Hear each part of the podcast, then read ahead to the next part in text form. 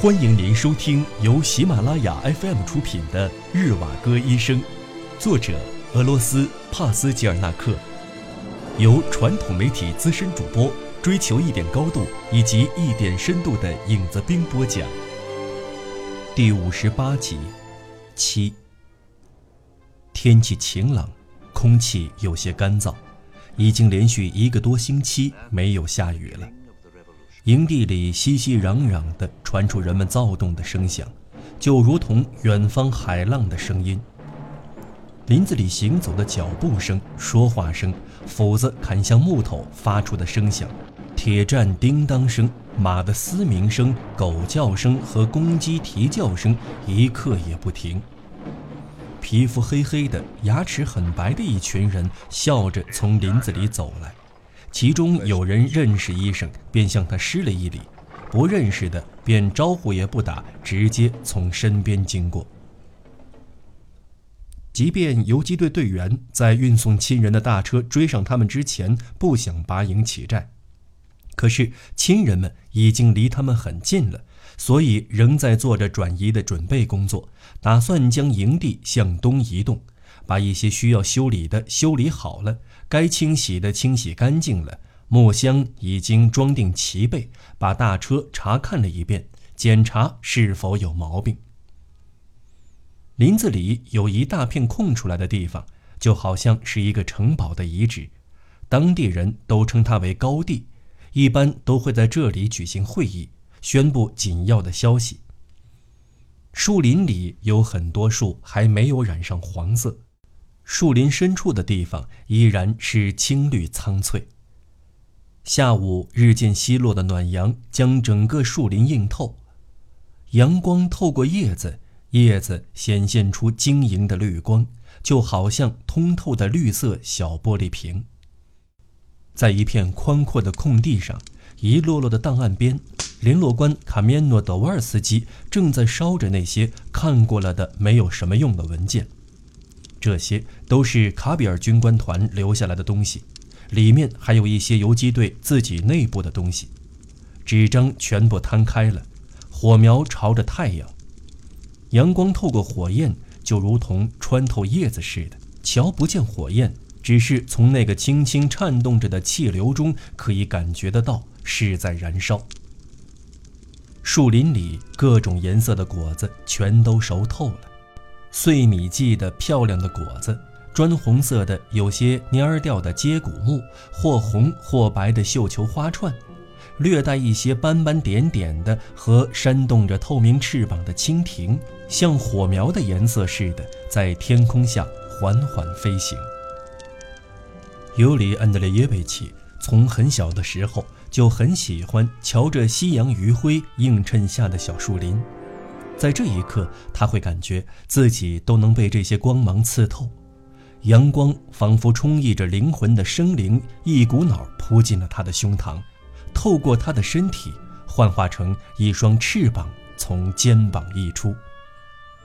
每个人一直在生命中雕刻着少年时期的形象，会在后来永久定格心底。最为原始的能量全部在他身上复苏了。与此同时，也会迫使大自然、森林、余晖，连同那些目之所及的一切事物，全部都变换成了少年时期所期冀的、能囊括所有美好形象的小女孩的样子。拉莎，她合上双眼，喃喃自语地朝着整个生命在呼喊，朝大地呼喊，朝着被太阳照耀着的。空间呼喊。可是，眼下的事情还是要继续下去。俄国爆发了十月革命，他变成了游击队的战俘。他无意识地走到了正在烧文件的卡米诺德沃尔斯基的面前。在烧文件，还没烧完呢，还早呢，就这些东西就够烧半天的。医生拿皮鞋踢了踢。从这堆纸里提出一些文件来，这是关于白军司令部相互之间沟通的电报。他忽然一瞬间有一种模糊不清的感觉，他或许就能在这堆文件里看到兰采维奇的名字。可是感觉却欺骗了他，这只是一些单调乏味的上一年的密码归总，简单的几乎没人能够看得明白。他拿脚扒拉开另外一堆，里面是一些游击队的零零散散的会议记录。最上面的一张纸上写着这么几句话：“加急，有关释放关押者的一切相关事宜，监察委员会再次进行选举。鉴于对乡村女教师伊格纳托德·瓦尔查的控告毫无证据，军队苏维埃认为。”这个时候。卡面诺·德瓦尔斯基从衣服口袋里拿出一张纸片，递给了医生，说：“这是关于你们医务部门撤退的日程表。运送游击队亲人的大车已经很近了，营地里的分歧今天就能够得以解决。就这一两天的时间，我们就要转移了。”医生瞧了一眼那张纸，惊叹地说道：“这次的车子可比上次的少。”但是伤员又增加了那么多，脚还能走路的和缠着绷带的，就让他们自己走。可是他们人数很少啊，那些重伤员可怎么办才好呢？还有一些药品、病床和一些医疗器械怎么办呢？想法挤挤，人总得要适应环境。现在我们另外说件事儿，大伙儿呢，拜托我求您帮个忙。有一位历练了很久的同志。他历经过很多次的考验，一心为革命事业奋斗。可是这位优秀的战士却有点不太对劲儿。哦，是帕雷赫吧？老史和我谈过他，就是他。您还是去他那儿看看吧，给他做个检查。精神有点不太正常，我看着有点不对劲儿。他说他能看得见鬼，我想这应该是幻觉。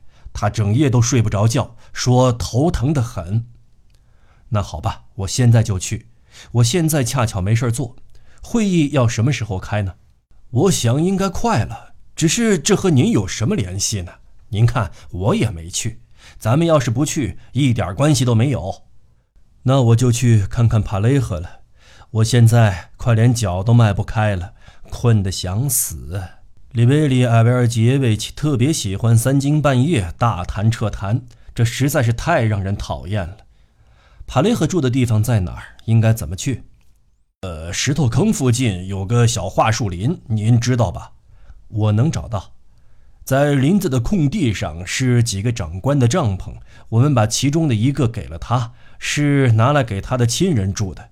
他老婆和孩子的大车快到了，于是他便和长官们住在了一起，和长官们有着一样的待遇，因为他战功卓越。您正在收听的是由喜马拉雅 FM 出品的《日瓦戈医生》。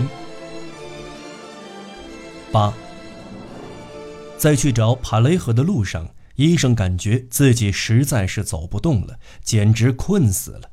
他怎么也克服不了困意，这是一连几夜都不得睡觉的恶果。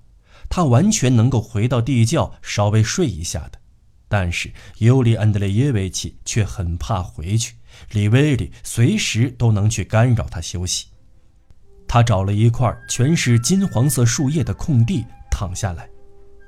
枯叶从四周的树上飘飘荡荡地落下来，落下来的树叶就如同一个个棋格一般疏落有致。暖阳也铺满了这块金色的地毯，这种相互交错的色彩让人眩晕。就像读小字印刷品，亦或听着单调乏味的字语声一样，让人忍不住想睡觉。医生躺在这片丝一样舒服的稀稀疏疏的枯叶上，把手臂搭在坑洼不平、满是青苔的树根上，当做枕头。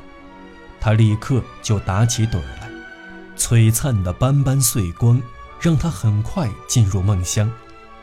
阳光在他伸展的身上投下一个个小方格，他已经与这片暖和的和多彩的树叶融为一体了，就好像是一个隐形人一样，藏匿在了这个世界里。对于睡觉的过度渴求，又很快的再一次将他唤醒了。最为直接的原因，便是睡意只能在适当的范围内起作用。超越了一定的范围，便会适得其反。时时刻刻都在警惕着的头脑，已经没有办法停歇下来，思绪断断续续的来回穿插，就如同一只坏了的汽车轮子，一直在不停的旋转。医生时刻都在忍受着这种内心深处传来的不安因素，这让他相当愤怒。李威利，你这个畜生！他愤愤不平地想着。如今这个社会已经有千万条的理由足够导致他发疯了，可他还感觉少。他抓你过来当他的俘虏，之后再拿友情整天胡说八道。神经病一样，非得把一个心智健康的人折磨到精神出问题，我非得宰了他不可。一只身上有着斑点的深褐色蝴蝶，如同一块多彩的小布条，扇动着翅膀从夕阳那里飞过。医生迷迷糊糊地瞧着他，它停在了和它颜色相近的带着斑点的褐色鳞状杉树上。这样，它就能与杉树合二为一，让人无法辨识出来，就好像日瓦格处在阳光和树影的庇护下，让人瞧不见它一样。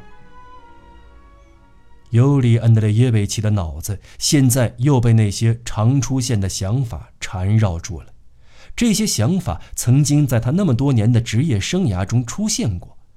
他想到，作为逐渐善于适应环境的意志和适应性，想到拟态，想到保护色，想到最适应生存的人活了下来，想到自然淘汰的途径就是意识形成和诞生的途径。什么是主体？什么是客体？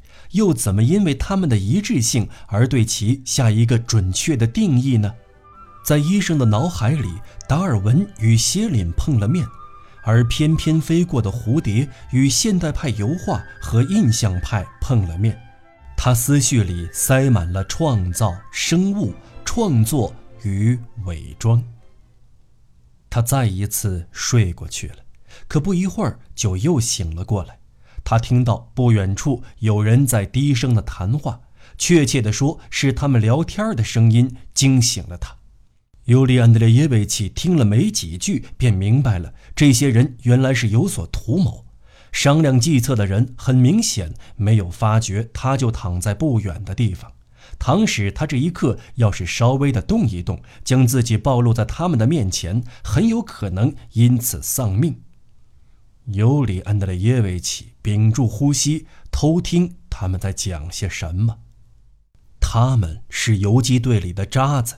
在游击队里混事的痞子桑卡潘夫诺金、戈什卡利亚贝赫、科西卡尼赫瓦林内，以及跟在他们的屁股后面的加廖沙加卢金，这是一帮什么缺德事儿都能做出来的流氓。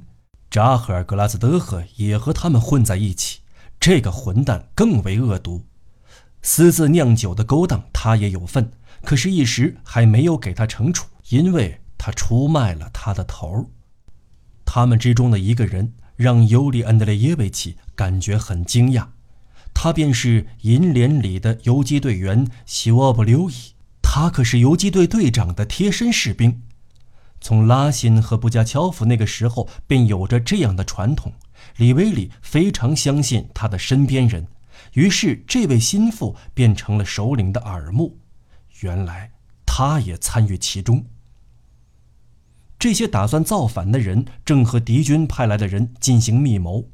敌军来的人说的话声音太小，一句都听不清。尤里安德烈耶维奇只能凭着说话是否停止来猜想敌军的人是否在说话。其中讲得多的是酒鬼扎哈尔格拉兹德赫，他声音有些哑，边说边骂。这么看起来，他是领头羊。你们都给我听着！现在最要紧的便是不能透风。谁要是投降去告发，瞅见这把刀了吗？我一刀把他的肠子给挖出来，明白了吗？大家已经没有什么退路可以走了，应该将功赎罪，好好的大展一下手脚。他们要活的，拿绳子把他五花大绑。据说他们的总头古列沃要来了，有人给他提了个醒儿。总头的名字没说对，他叫做加里乌林，可是他没听清楚，又讲成了加里耶夫将军。这个机会可是难得，这是他们的代表人，会将具体的行动告知你们。他们非说要逮活的，你们自己来问吧。你们都说说，伙计们，和他们说说要怎么办吧。几个陌生人开始在那里讲话，尤里安德烈耶维奇什么都听不清楚。只是从这么久的无声之中，能够想象得出商讨的大致内容。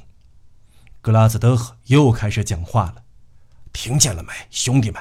如今你们搞清楚了，咱们是在什么宝贝手里了吧？这是个什么人渣？值得咱们为这种人卖命吗？这还算是个人？他是头猪，是个愣头青，和那些什么都不懂的屁孩或者是隐士一样。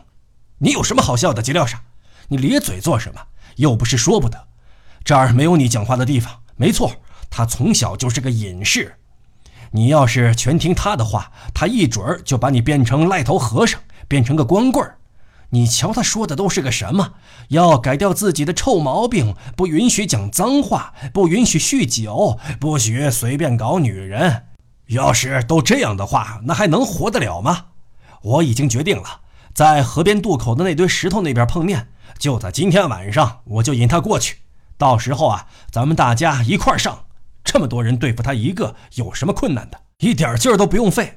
哎，有点犯难的是，他们要抓活的，得将他捆住。万一要是捆不住他，我也就只能亲手干掉他了。他们会派人来协助的。说话的人还在一直说着他的筹划，只是和其他的人一起走远了。医生也没有再听到他们说话。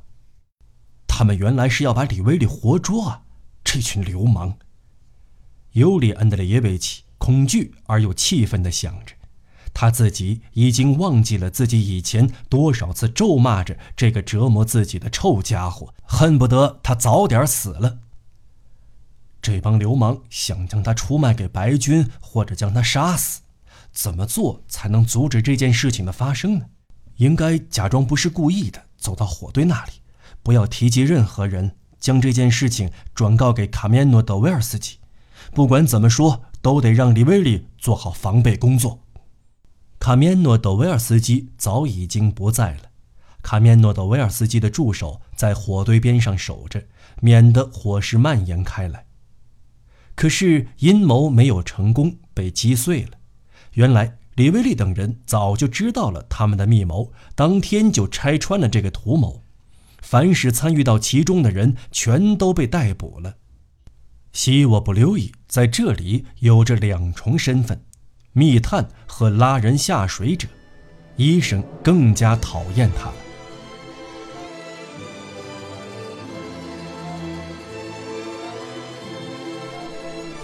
听众朋友。本期节目到此播讲完毕，我们下期节目再见。